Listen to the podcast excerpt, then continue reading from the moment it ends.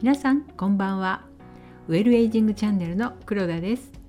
このチャンネルではウェルエイジングをテーマに人生100年時代上手に年齢を重ねて楽しく過ごしていくための健康や美容暮らし方などについてお話ししていくチャンネルです。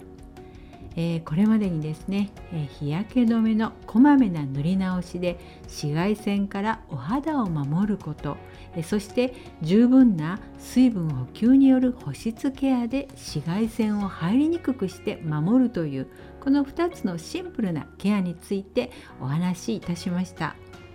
えポイントは使い方や量によってかなり効果の出方が変わるということを、えー、お伝えいたしました皆さん早速お試しになってみられましたでしょうか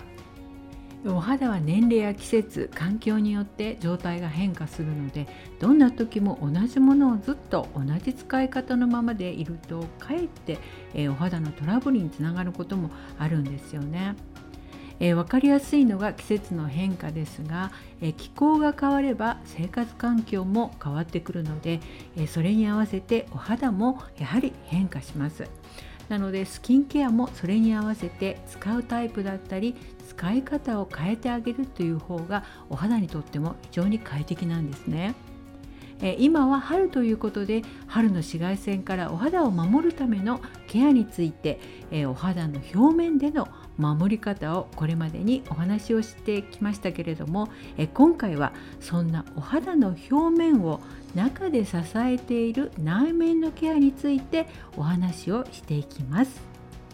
2種類の紫外線がですねお肌の中に入り込むことによって皮膚内部の張り弾力の元になっているコラーゲンやエラスチンそしてヒアルロン酸をですね壊していくんですけれどもそれだけではなくてシミの元になるメラニンを増やしてしまうっていうことが起こっていくんですけれどもこのダメージを回復させるためのスキンケアにはこのダメージに合った有効な成分を選んで取り入れるということが回復の実は一番の近道になるんです。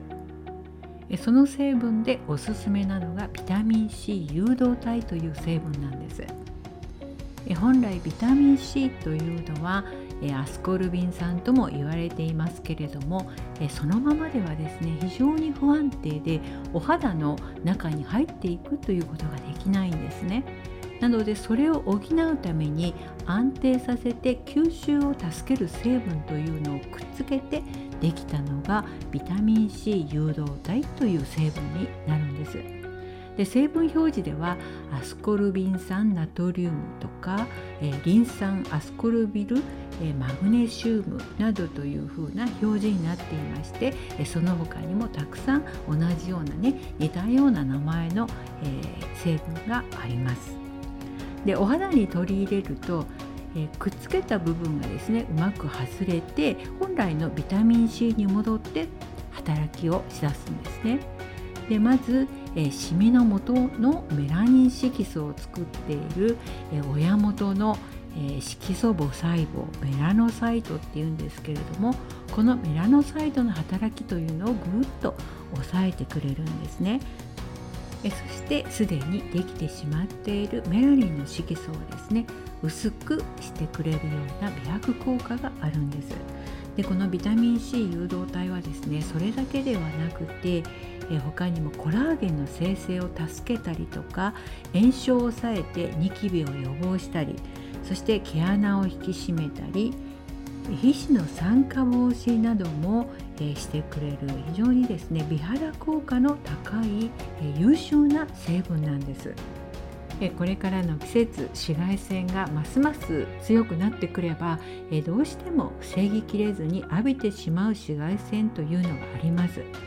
なのでできるだけその紫外線をお肌の中に溜めていかないようにするためにその日のうちに回復させるということは非常に大事です。なのでこういった有効な成分を取り入れてケアしていくということはですねお肌にとっては元気回復の栄養ドリンク的な存在になりますので是非おすすめいたします。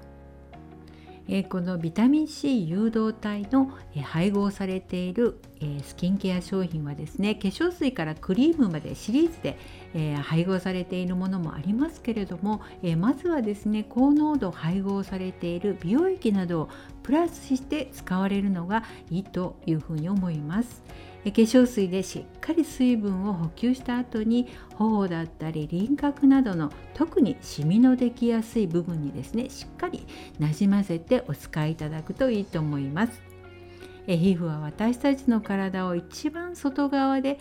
さまざまな外的刺激から守ってくれているとっても大切な張り替えの効かないものなんですよね。なので是非毎日しっかりいたわってあげてですね大事にしてあげていただきたいと思います。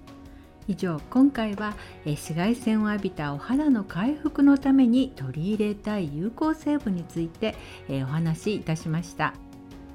次回は皮脂の分泌と毛穴のケアについてお話しいたします。それでは今日はこの辺で。お相手はウェルエイジングチャンネルの黒田がお届けいたしました。今日もお聴きいただきありがとうございました。